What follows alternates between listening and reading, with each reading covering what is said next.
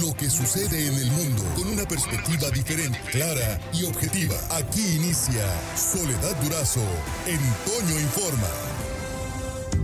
Soledad Durazo en Toño Informa. ¿Qué tal? Muy buenos días. Un feliz año, estimada Soledad. Aquí estamos a tus órdenes.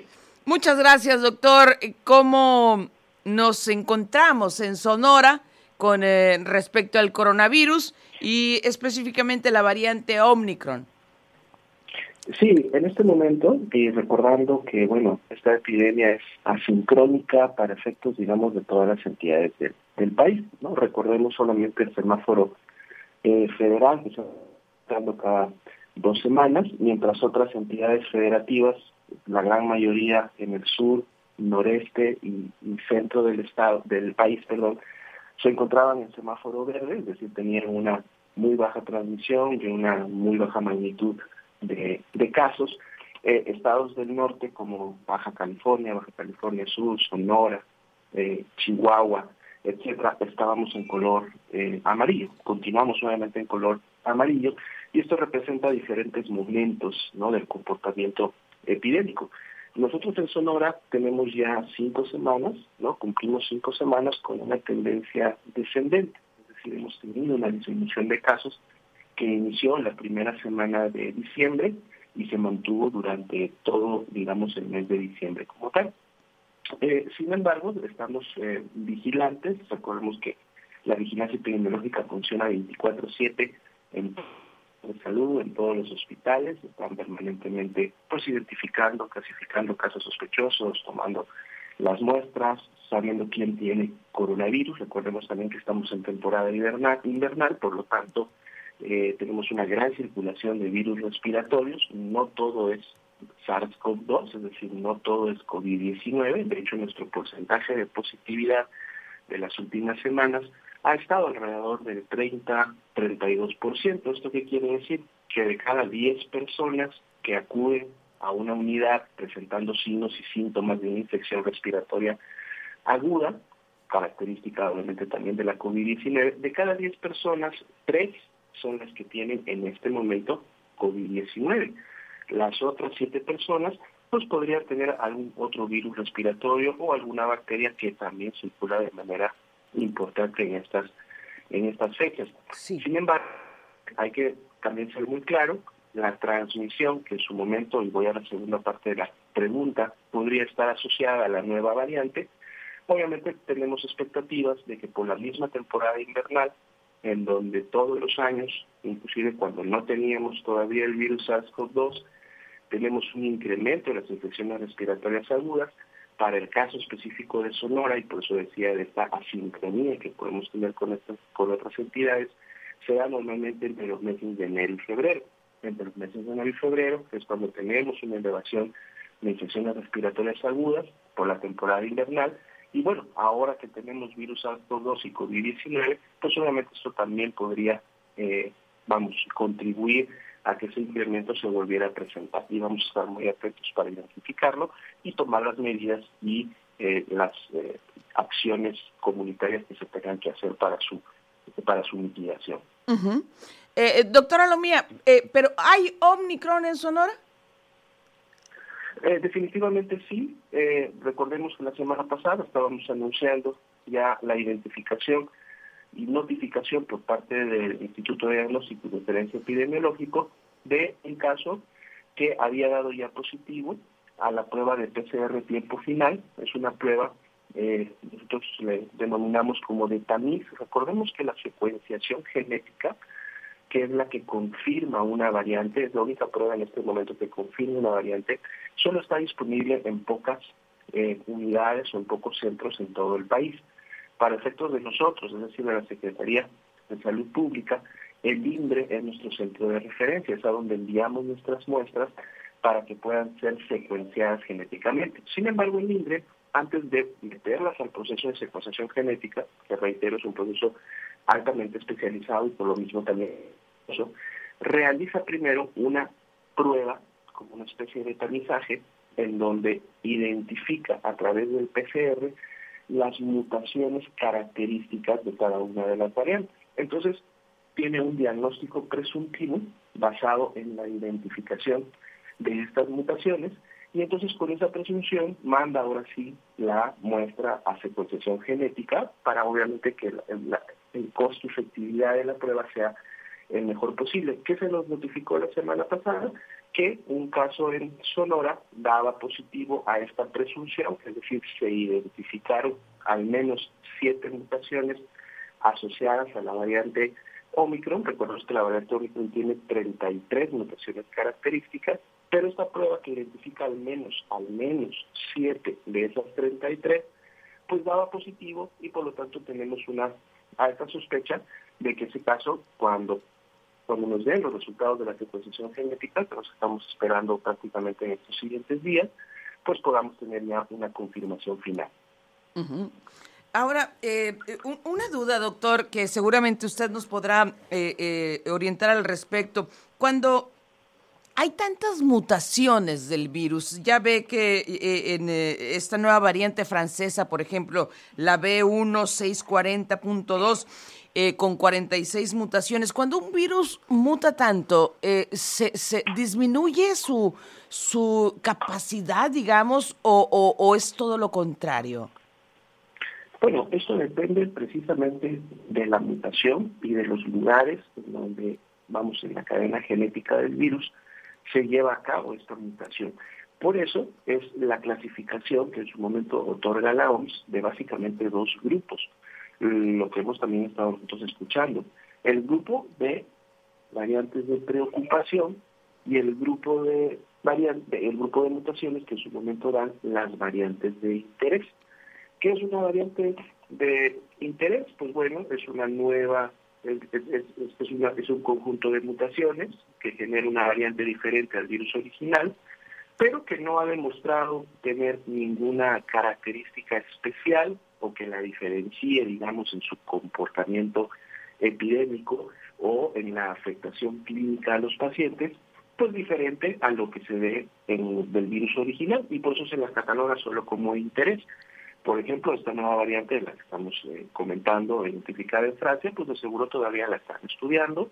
No sabemos si será una variante de preocupación, podría solamente quedar en el grupo de variantes de interés. Recordemos que tenemos muchas variantes identificadas desde que el virus eh, salió. La última cuenta que llevaba era más o menos alrededor de 250 variantes identificadas.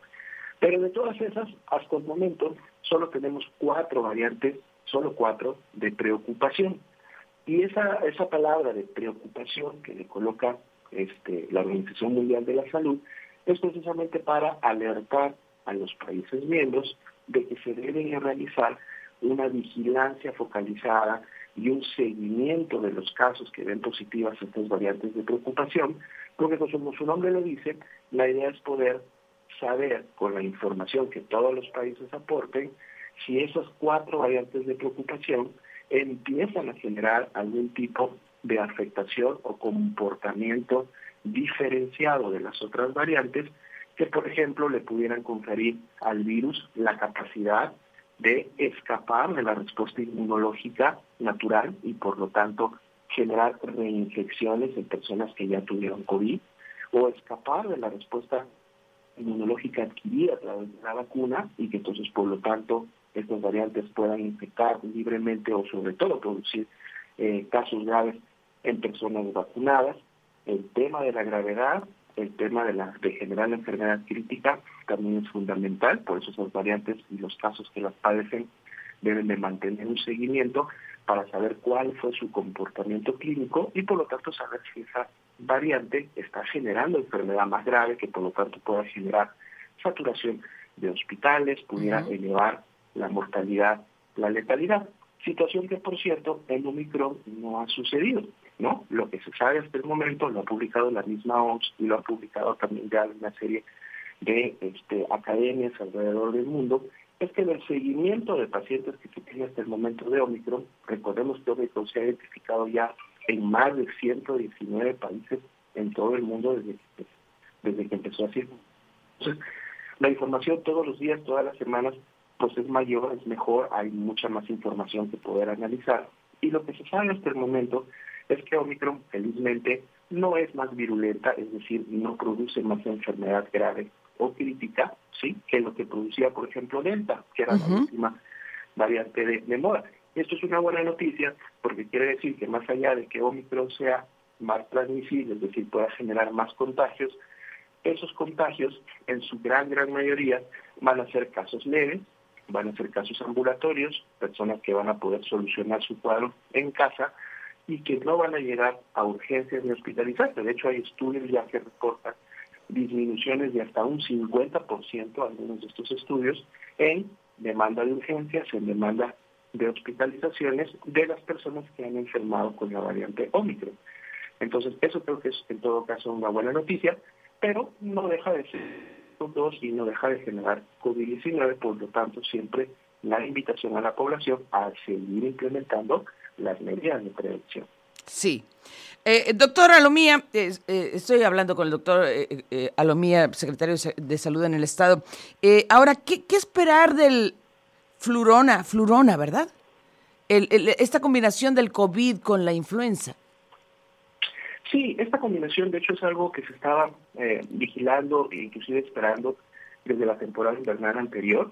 ¿no? Porque había toda una expectativa de que iba a pasar en las temporadas invernales, en donde ya desde muchos años, estamos hablando de más de 25 años, pues siempre hay una circulación importante desde el virus de la influenza. El año pasado lo que se vio es que SARS-CoV-2 tomó el nicho de la influenza y de hecho en la temporada invernal pasada eh, no vimos prácticamente casos de influenza, no solo en México a nivel mundial, los reportes como de la OMS de todas las regiones del mundo, eh, de los sistemas de vigilancia de influenza, pues reportaban cero, cero, cero casos todas las semanas. Fue, fue muy interesante ver cómo SARS-CoV-2 tomaba el nicho ecológico de, transmisión de las infecciones respiratorias agudas y pues era por mucho obviamente el predominante. Este año es interesante porque empezamos ya en esta temporada invernal a ver ya nuevamente un resurgimiento, no y para nada con las magnitudes que teníamos en años previos a la pandemia de la influenza, pero ahora sí empezamos ya a identificar casos de influenza en personas probablemente que tienen ya una buena inmunidad al virus SARS-CoV-2, ya sea porque padecieron la enfermedad durante la pandemia o tienen su esquema completo de vacunación, pero que por algún motivo igual no se pusieron la vacuna de influenza de esta temporada invernal, entonces ya no los afectó SARS-CoV-2, pero ahora pues todavía son susceptibles de contraer e enfermar de influenza.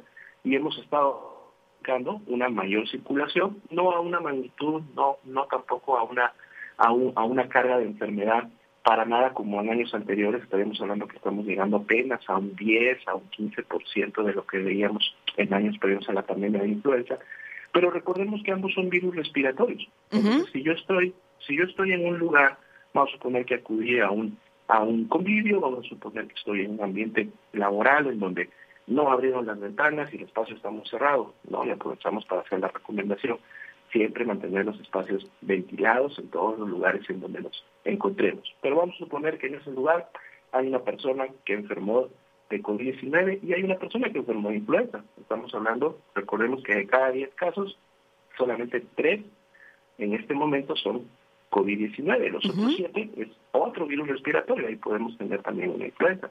Sí. Y entonces yo soy una persona, eh, vamos sana, y convivo con estas dos. Si esas personas tosen, si esas personas estornudan, pues yo me puedo contagiar tanto de virus SARS-CoV-2 como de influenza. La respuesta que mi sistema inmunológico dé a ambos virus en su momento será la que me permita enfermarme o no de alguno de ellos. Si yo estoy vacunado con esquema completo, decía, o si ya me dio COVID-19, muy probablemente aunque me contagie del virus SARS-CoV-2, ya no exprese COVID-19. Pero si también me contagio, me contagio de, del virus de influenza y soy susceptible, pues a lo mejor y me da influenza. Si yo me hago la prueba, es decir, me hacen la prueba porque empecé con este, tos, estornudos, fiebre, malestar, etcétera, y voy y me hago la prueba, pues la prueba eh, correcta va a encontrar la presencia de los dos virus en vías respiratorias, porque el contagio se puede dar. Y se puede dar no solo la combinación de virus SARS-CoV-2 con influenza, sino también se puede dar la combinación de virus SARS-CoV-2 con cualquier respiratorio de la temporada. Recordemos que tenemos en la época invernal, decía, muchos virus respiratorios eh, circulan. La expresión de la enfermedad, pues ahora sí que va a depender a qué soy inmune y a qué soy susceptible. Bien. Eh, le pregunta el auditorio, ¿se contabilizan los casos positivos tanto de laboratorios privados como públicos? Porque el común de la gente es que ha aumentado. Eh, conocemos más personas positivas. Sí, se tienen dos vías para la identificación de los casos. Obviamente la vía institucional, que son todas las unidades de salud que pertenecen a todos los sectores del Sistema Estatal de Salud, es decir, Secretaría de Salud, Instituto Mexicano de Seguro Social, el ISTE, el ISTESON, la CEDENA, la CEMAR, todas las unidades institucionales reportan de manera directa sus casos a la plataforma CISBER. Es esta plataforma que en su momento permite registrar desde que una persona como sospechosa hasta cuando se tiene su resultado por laboratorio, se confirma como caso de COVID-19 hay actividad también, como bien comentan, que se lleva a cabo en laboratorios privados. Esta actividad también debe de ser notificada al sistema, hay un sistema especial que se habilitó para estos laboratorios, hay que reconocer que no todos están inscritos y no todos están reportando, pero la diferencia obviamente con el CISBER es que el CISBER integra toda la información del paciente porque es la que nos permite tener una buena muestra de la población para poder saber cuáles son los determinantes y las diferentes variables asociadas a los casos de COVID-19 y eso nos da las, los insumos de información para efectos de la salud pública. La otra plataforma que es más pequeña solamente reporta la positividad o en su caso un resultado negativo de las pruebas, sobre todo las pruebas antigénicas, que son las que han tenido eh, mayor aplicación por parte de los laboratorios privados, y entonces nos ayudan a tener una señal que en todo caso alimenta el porcentaje de positividad. Lo otro importante es, recordemos, tenemos a las jurisdicciones sanitarias, los centros de salud urbanos. Cuando un laboratorio privado notifica un caso, entonces las áreas de epidemiología toman la información correspondiente y hacen el contacto y hacen las llamadas con estos casos que fueron identificados en laboratorios privados y entonces dan el seguimiento eh, epidemiológico. Esto obviamente va de la mano con el reporte oportuno y sistemático que los laboratorios privados deben de tener con las autoridades jurisdiccionales para que ellos a su vez puedan hacer el seguimiento. Entonces todo esto alimenta al sistema de vigilancia y nos permite tener una señal lo suficientemente clara como para poder dar un seguimiento al comportamiento epidémico y saber qué es lo que está produciendo 19 en la población. Eh, doctora Lomía, finalmente, y abusando un poco de su tiempo, eh, le, preguntaría cuál es el mensaje suyo como secretario de Salud con relación a mandar o no a los niños, niñas que no están vacunadas a la, a la, a la escuela, eh, porque es la duda, es eh, eh, pues la preocupación de muchos padres y madres de familia. Eh, ¿qué, qué, qué, les diría usted? Claro, yo creo que la recomendación va de la mano de resaltar al menos dos elementos, ¿verdad? El primero de ellos es que el grupo poblacional de escolares, ¿no? Estamos hablando de aquellos que están entre los 6 y los 12 años, si sumamos a los adolescentes en prepa, que nos vamos un poco hasta los 16, 17 años, este grupo, todo este grupo poblacional es el grupo que menos afectación ha tenido durante la pandemia y no es un, vamos, no es un, algo que ha sucedido por es porque este grupo, por la edad que ellos tienen, son los que tienen la mejor respuesta inmunológica. Recordemos que a menor edad, es decir, mientras más jóvenes somos, tenemos una mejor respuesta inmunológica. Nuestro sistema inmune responde pues de una mejor manera, puede hacer frente a las infecciones, puede hacer frente a las enfermedades de una manera más eficiente. Situación que en la medida que vamos transitando en la vida y vamos sumando los años, el mismo sistema inmunológico va disminuyendo esa capacidad. Y esa es la razón por la cual los mayores de 60 años son el grupo más vulnerable de padecer enfermedad grave y crítica por COVID. Es esa misma condición. Y eso es lo que hace, obviamente, da un factor de respuesta eh, buena e inmediata a este grupo. Por lo mismo es el grupo que menos ha desarrollado signos y síntomas y también es el grupo que se caracteriza por tener la mayor cantidad de portadores, es decir, contagian, pero no se enferman de COVID-19, no desarrollan signos y síntomas de la, de la enfermedad. Y esto pues les confiere, como reitero, esa protección de ser un grupo que en lo general, y es muy importante también decirlo, en lo general, es decir, como grupo poblacional, tiene la menor afectación. Recordemos que en lo individual, es decir, niñas, niños, adolescentes que pertenecen a este grupo, pudieran tener comorbilidades, pudieran tener factores de riesgo propios de alguna enfermedad con la que nacieron o enfermedad que desarrollaron en esos primeros años de vida, que sí los puede colocar en un grupo de riesgo, pero eso, eso es en lo individual, en lo, en lo colectivo como grupo no tienen esta condición. Por eso también en la Estrategia Nacional de Vacunación no ha sido hasta este momento necesario todavía llegar a cubrir ese grupo. Además recordando que para los menores de 12 años en México no se vacuna con la formulación específica de la dosificación para este grupo de edad. Y el segundo elemento importante es precisamente que el ambiente escolar es un ambiente seguro, es decir, se diseñó de antemano, y esto fue desde mediados, principios del año pasado, antes de regreso a clases de agosto del año pasado y continúa en este momento, se diseñó todo un protocolo para que en las escuelas, las aulas y toda la actividad al interior de ellas sean ambientes seguros. Desde el ingreso de los niños con los filtros que se llevan a cabo, los filtros sanitarios, la misma expresión de los padres de que el niño no ha tenido signos y síntomas el día previo, los días previos a su llegada, la revisión que se hace por personal capacitado al momento de ingresar, el aforo que se mantiene reducido de la mano del nivel de riesgo del semáforo y que permite entonces siempre mantener la distancia al interior de las aulas y mucho más todavía en, en, las horas de recreo, donde los niños están al aire libre y eso disminuye obviamente el riesgo en los parques, la capacitación de los maestros para poder identificar en su momento casos y notificarlos rápidamente. Es decir, la escuela se convierte en un ambiente seguro cuando la, la comparamos con otras actividades que los niños y adolescentes realizan durante la tarde, que van a un turno matutino de escuela, o realizan los fines de semana. Es decir, hay muchas otras actividades que tienen mucho mayor riesgo para contagios que las que se darían en la escuela. Por estos dos elementos, definitivamente la recomendación es que en este momento, y por eso es importante siempre estar monitoreando y midiendo el comportamiento epidémico, no hay ningún factor de riesgo que eh, genere alguna indicación de no tener clases presenciales. Al revés, eh, recordemos que la actividad es una actividad esencial, ya nos lo han dicho los expertos en materia de educación, nunca va a ser lo mismo, siempre es mucho mejor la actividad presencial por todas las interacciones y todas las acciones que llevan a cabo esta actividad que la actividad virtual.